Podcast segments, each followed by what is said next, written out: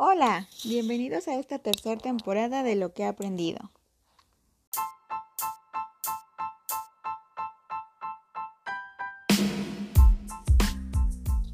En este episodio nos vamos a poner al día en varios temas. Varios temas que en realidad engloban uno solo, que es la maternidad.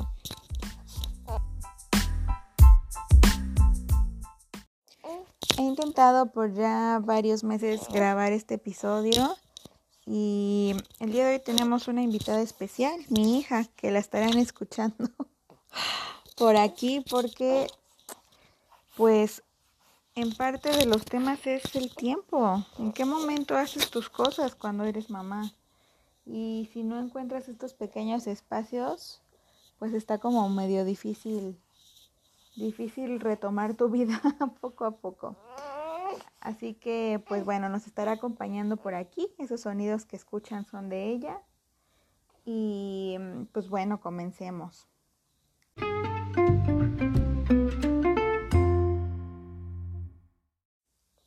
Pues vamos a comenzar por la parte del embarazo. ¿Qué, qué aprendí del embarazo? La verdad es que para mí, al menos mi embarazo fue muy, muy, muy mágico y hermoso. Mi embarazo fue, la verdad, un embarazo fácil, sin complicaciones. Fue algo que disfruté muchísimo. A mí me encantó, me encantó estar embarazada. Me encantó la parte de ir viendo mi cuerpo cambiar, de, de ir eh, viendo los ultrasonidos de, de mi hija, Em, no sé, la verdad es que a mí sí me gustó muchísimo la parte del embarazo. Claro que tuvo sus partes complicadas.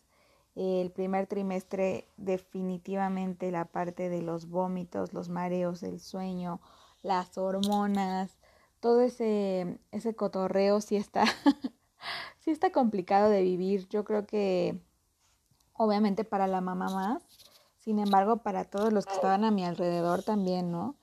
Sí creo que mi esposo se llevó dos que tres sorpresas hormonales y este sin embargo ay, sin embargo la verdad eh, a pesar de que inició con muchísimo miedo el embarazo con muchísimo miedo de perderla con muchísimo miedo de cualquier cosa hasta de moverme no como de de hacer de más o hacer de menos si descansaba de más o si hacía ejercicio este de más o si no hacía nada, como que me preocupaba muchísimo, como que estaba muy pendiente de que cita con cita las cosas fueran bien, un, poco obsesivo de mi parte, la verdad, como, como inició este, este embarazo.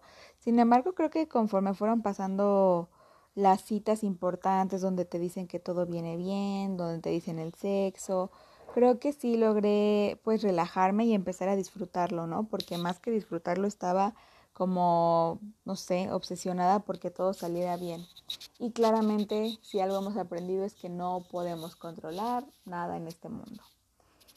Em, y es donde quiero pasar a la siguiente etapa, el parto. Aquí la verdad es que si yo no tuviera que pasar por esta parte, tal vez sí tendría muchos más hijos. Bueno, no muchos más, los que pueda mantener, pero sí, sí pensaría tal vez en, en la opción de, de tener más bebés. Sin embargo, cuando llego a esta parte, ay Dios, se me quitan absolutamente todas las ganas de volverme a reproducir. El parto para mí fue traumático, traumático de verdad. Creo que que es una de las cosas que más me ha cambiado. Mm, tengo un nuevo nivel de respeto por todas las mujeres que han decidido ser mamás, pero también por las que no, porque, porque ser mamá es todo menos fácil. Y, y esta parte, la verdad es que es una decisión que no es para todas. Es sumamente cansado, es sumamente doloroso es algo que, que sí te trauma, la verdad. Es, es algo que, aunque todo el mundo te, te da pues consejos o, te previene, ¿no? O te dice, ay, pues eh, va a ser así o va, va a, a, manejarse de tal manera, no vas a dormir, te va a doler. La verdad es que todo lo que te puedan decir ni siquiera se asemeja al 1% de lo que es en la realidad. Sea cesárea o sea parto, la verdad es que traer un bebé al mundo es algo muy doloroso. Eh, mi hija nació por cesárea y la verdad es que la recuperación fue muy dolorosa. Eh, yo sentía que me moría en cada segundo que pasaba, de verdad. Eh, más échale la lactancia, más no estás durmiendo, más el dolor de la herida.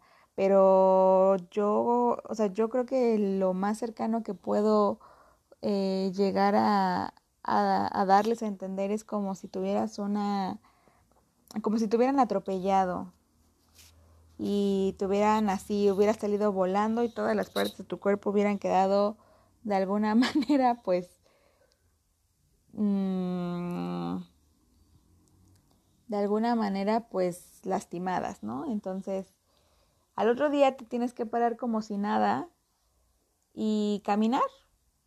Tienes que hacer tu vida normal, tienes que, eh, pues, sí, empezar a darle de comer a otro ser, pero aparte no has dormido, pero aparte te duele todo el cuerpo y la herida y sentarte y toser e ir al baño y, la verdad es que todo, absolutamente todo duele, pero tienes que continuar, no hay de otra, no puedes como quedarte a descansar porque hay un nuevo ser que necesita de ti, que necesita ser atendido 24 por 7, entonces la verdad la primera semana pues no la disfruté en lo absoluto, yo creo que estaba al contrario, aterrada, no sabía qué estaba pasando, es como es como si te fueras a otro plano existencial, como que no sabes ni, ni qué eres, ni qué está pasando, actúas como por instinto, eres como un robotcito los primeros días, como que no estás aquí, pero sí estás aquí. La verdad es que la privación del sueño es lo que más duro te da, eh, porque pues por lo general cuando pasas una cirugía te mandan algunos días a descansar y aquí no, aquí tienes que pues estar al tiro cada segundo. Y obviamente cuentas con, con, la compañía y con la ayuda de muchas personas, sin embargo, no deja, o sea, no deja de depender de ti este pequeño ser, ¿no? Entonces, mmm, recuerdo que la semana de, de traer a mi hija al mundo fui con mi doctora que me quitara los puntos y y ahí me doy cuenta que, que, no estaba disfrutando en lo absoluto la maternidad, al contrario, ¿no? Estaba como odiándola. La lactancia fue súper complicada, súper dolorosa, súper difícil al principio. Eh, muchos dicen que es algo muy natural, algo muy este, primitivo de cierta manera, ¿no? Se lleva miles y miles de años haciendo, pero no deja de ser algo muy doloroso.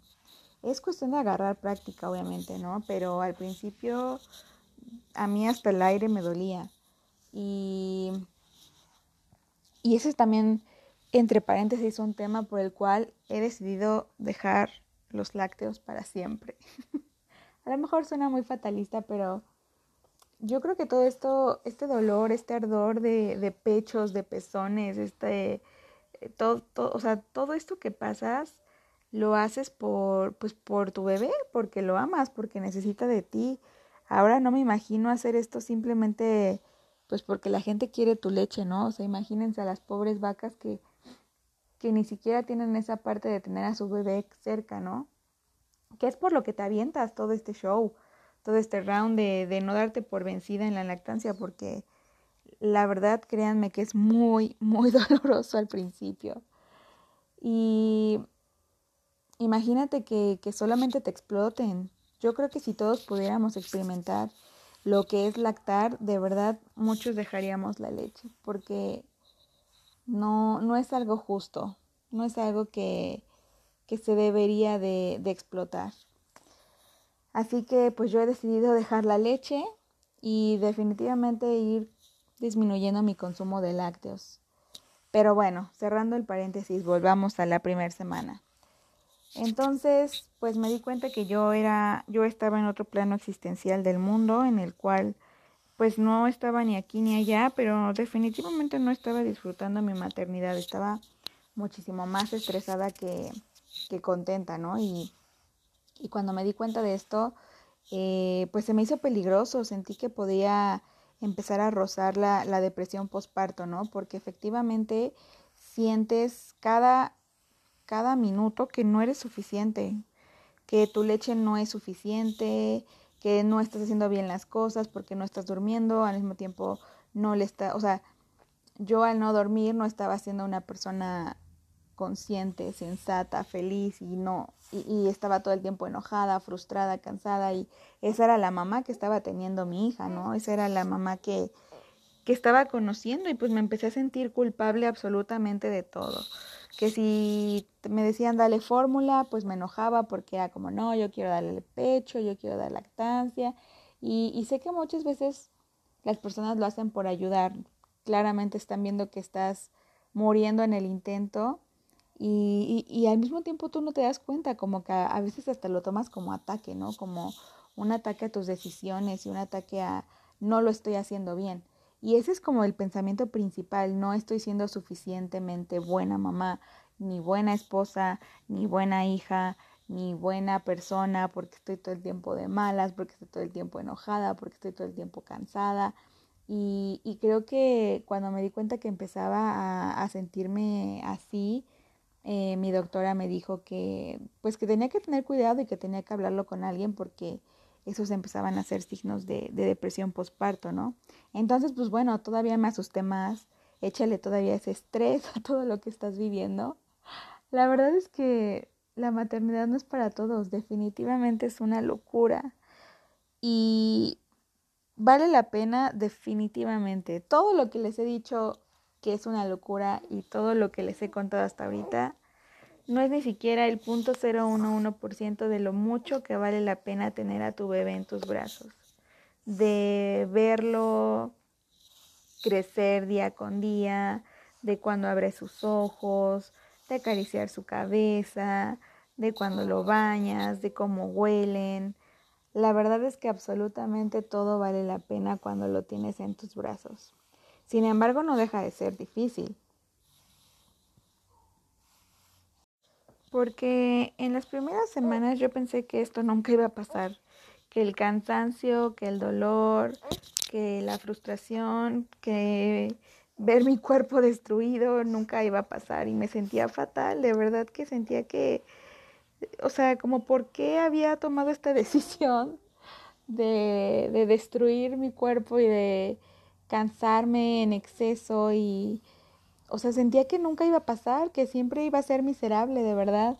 Y, y eso es creo que algo que, una de las lecciones más importantes que me gustaría compartir y con las futuras mamás, si alguna me está escuchando, es que sí va a pasar, todo va a pasar, aunque sientas en ese momento que no hay solución a, al cansancio, que despertarte cada hora, que de verdad dormir más de dos horas es un lujo, que el dolor nunca se va a ir, sí, sí va a pasar, sí va a pasar porque yo hoy aquí a dos meses de haber tenido a mi bebé, me siento totalmente diferente a, a esa Caro de las primeras semanas.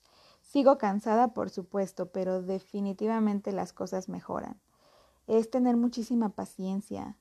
De verdad que eh, yo siempre he sido muy exigente conmigo misma y me cuesta mucho aceptar la ayuda de las personas.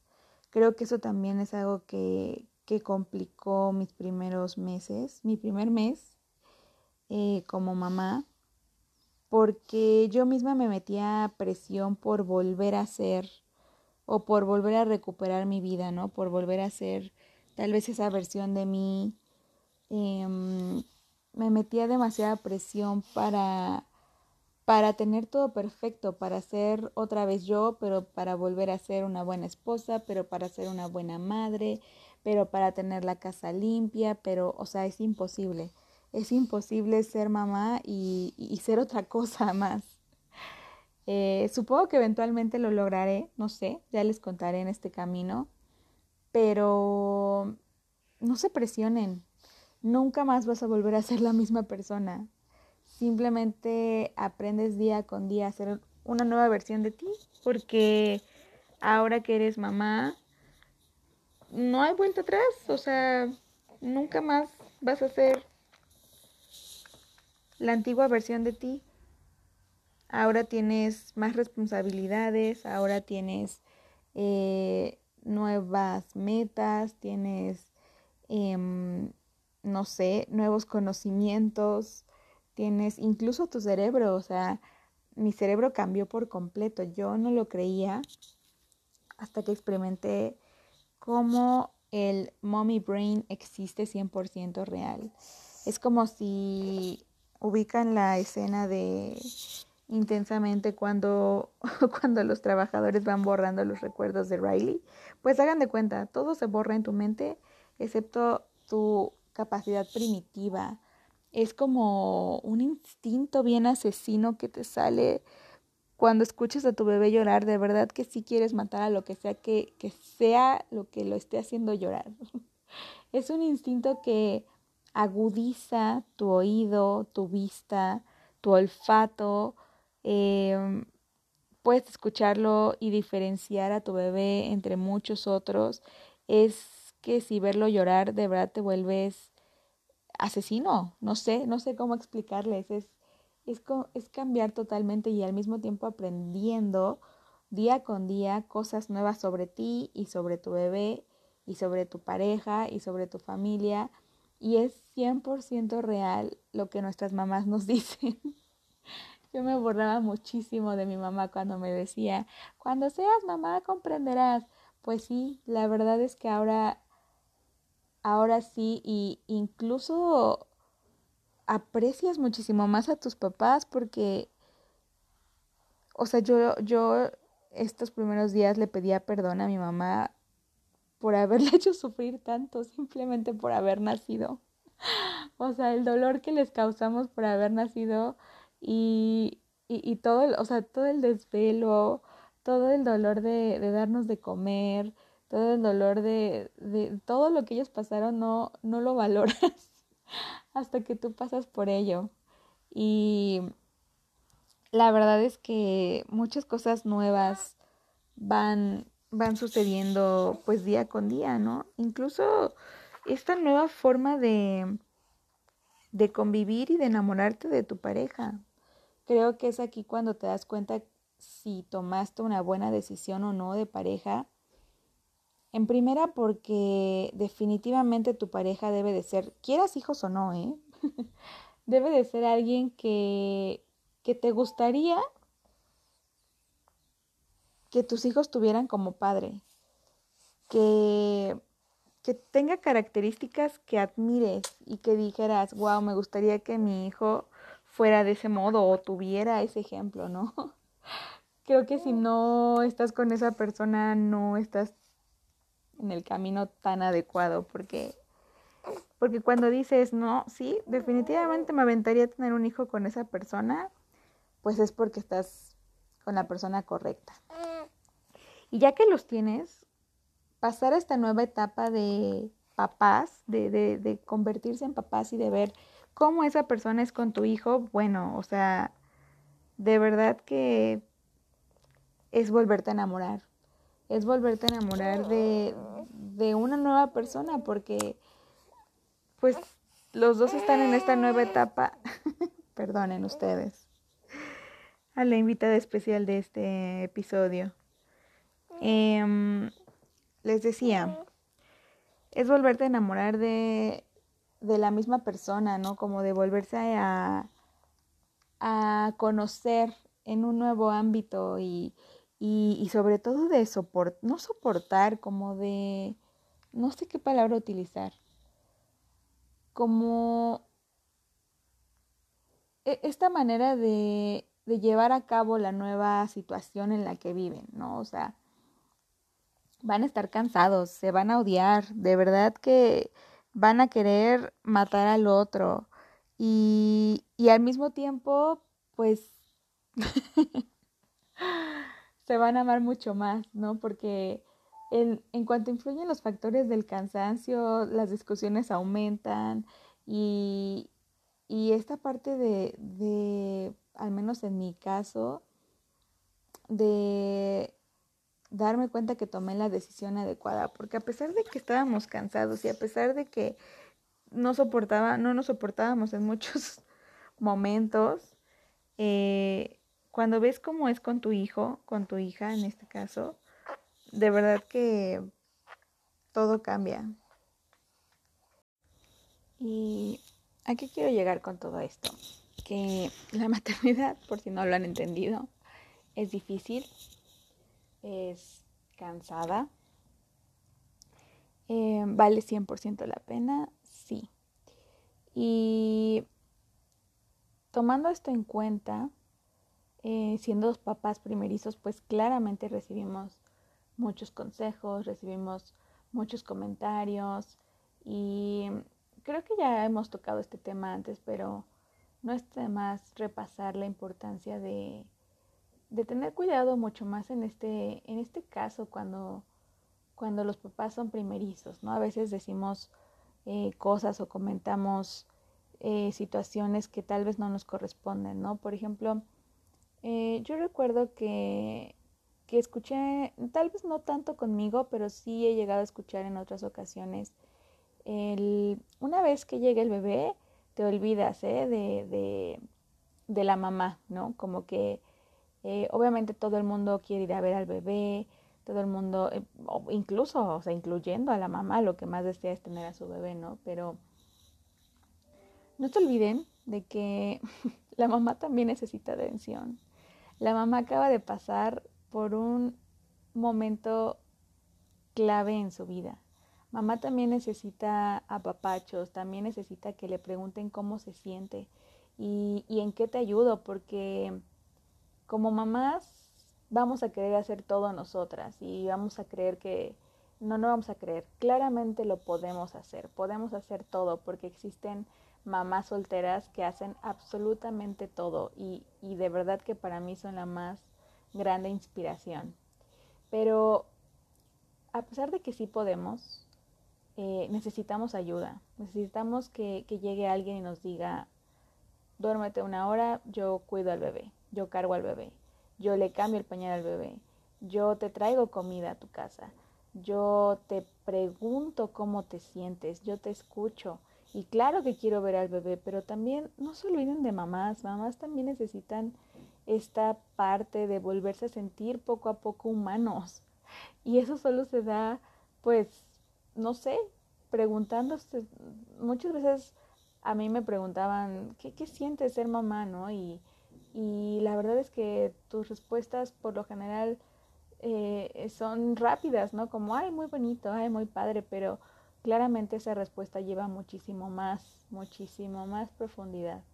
Y, y a veces es lindo que alguien realmente eh, te dé un abrazo o realmente te quiera escuchar eh, o incluso solo te deje llorar, ¿no?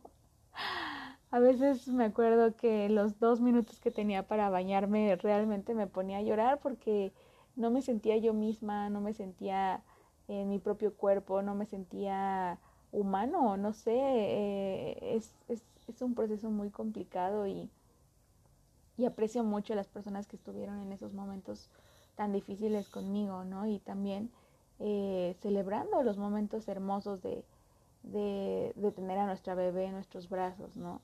Y, y ni siquiera me hagan empezar a hablar de papá, que es el más olvidado del mundo. Pobres papás, de verdad que los tengo mucho en mi corazón y en mis oraciones porque del papá realmente ni siquiera se habla. Y el papá también tiene muchísimo miedo y aparte tiene que encargarse de mamá y de bebé. Recuerdo como mi esposo me dijo que estaba, o sea, aterrorizado de, de la primera vez que manejó del hospital a la casa, ¿no? Y, y nadie le pregunta por eso a papás. nadie le pregunta qué sienten la, la, al, cargarlos, ¿no? La fragilidad que tiene un bebé y, y lo cansados que ellos también están porque también ven por mamá, también ven por bebé y, y nadie ve por papás, ¿no? Entonces, pues mi consejo, algo que he aprendido es también pregúntenle a los papás cómo se encuentran, en qué pueden ayudarles. Em, no sé, creo que es sumamente importante tocar este tema porque creo que cuando nos convertimos en papás, obviamente todo se convierte en el centro de atención del bebé, pero es importante no dejar a un lado también a los papás, ¿no? Em, recuerdo que eh, Sofía Niño de Rivera en su especial de Amazon menciona que, los que nos estamos aventando a tener bebés en esta época lo estamos haciendo por, por los demás, ¿no? Porque la humanidad solo es buena onda con, con los bebés y con los viejitos, porque unos ya se van y, y otros van llegando, ¿no? Entonces, esto se me hizo muy chistoso, pero muy cierto. ¿Por qué? Porque frente a un bebé te comportas diferente, frente a un niño tu actitud es diferente. Sacas lo mejor de ti. Realmente me ha tocado ver que frente a un bebé eres de cierta manera tu mejor versión. ¿Por qué? Porque son inocentes, porque, porque son seres que llenos, o sea, de verdad como puros, ¿no? O sea, son seres muy puros que, que son muy fáciles de engañar. O sea, empezando por, por algo tan simple como puedes engañarlos eh, con un chupón, ¿no? O sea, y piensan que están tomando pecho, pero realmente es un, chupón. Y te creen y se quedan tranquilos y, y son seres que, que te sacan lo mejor de ti. Entonces, es muy cierto, realmente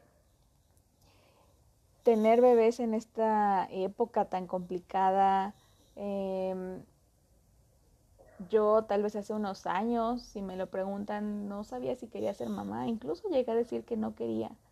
Porque por las mismas razones que muchos de ustedes, ¿no? Pero si el cambio climático, pero si la pandemia, pero si la pobreza, pero si la contaminación, pero si ya somos muchos.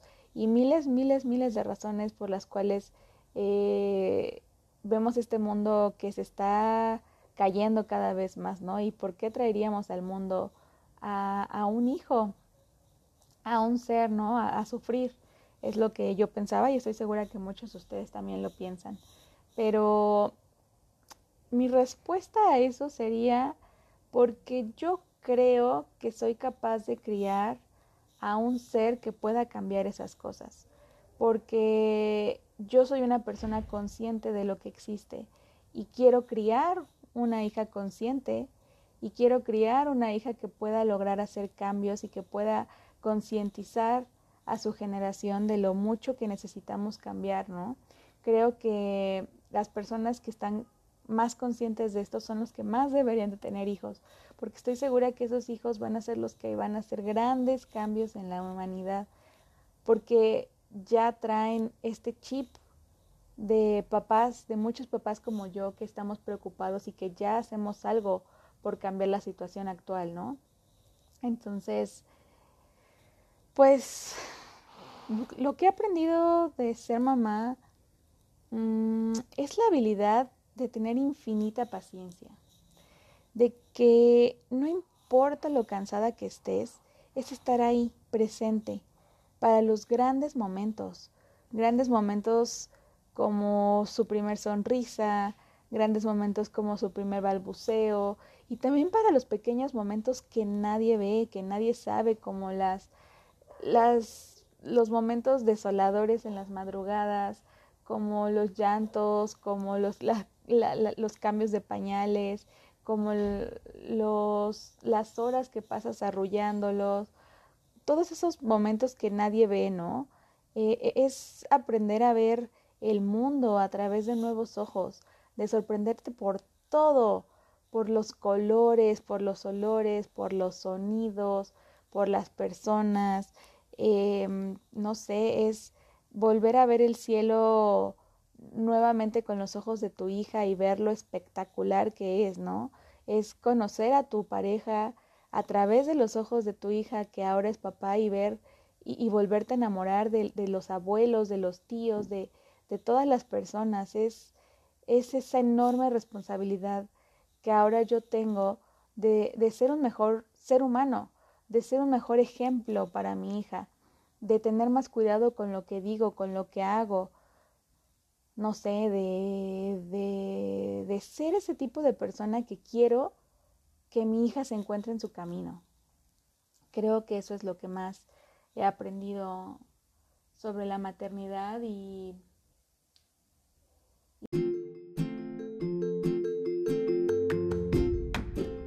pues nada, creo que esto será todo por hoy. Tenemos muchísimas más cosas que contarles. Espero el próximo capítulo nos pueda contar su experiencia desde su perspectiva mi esposo.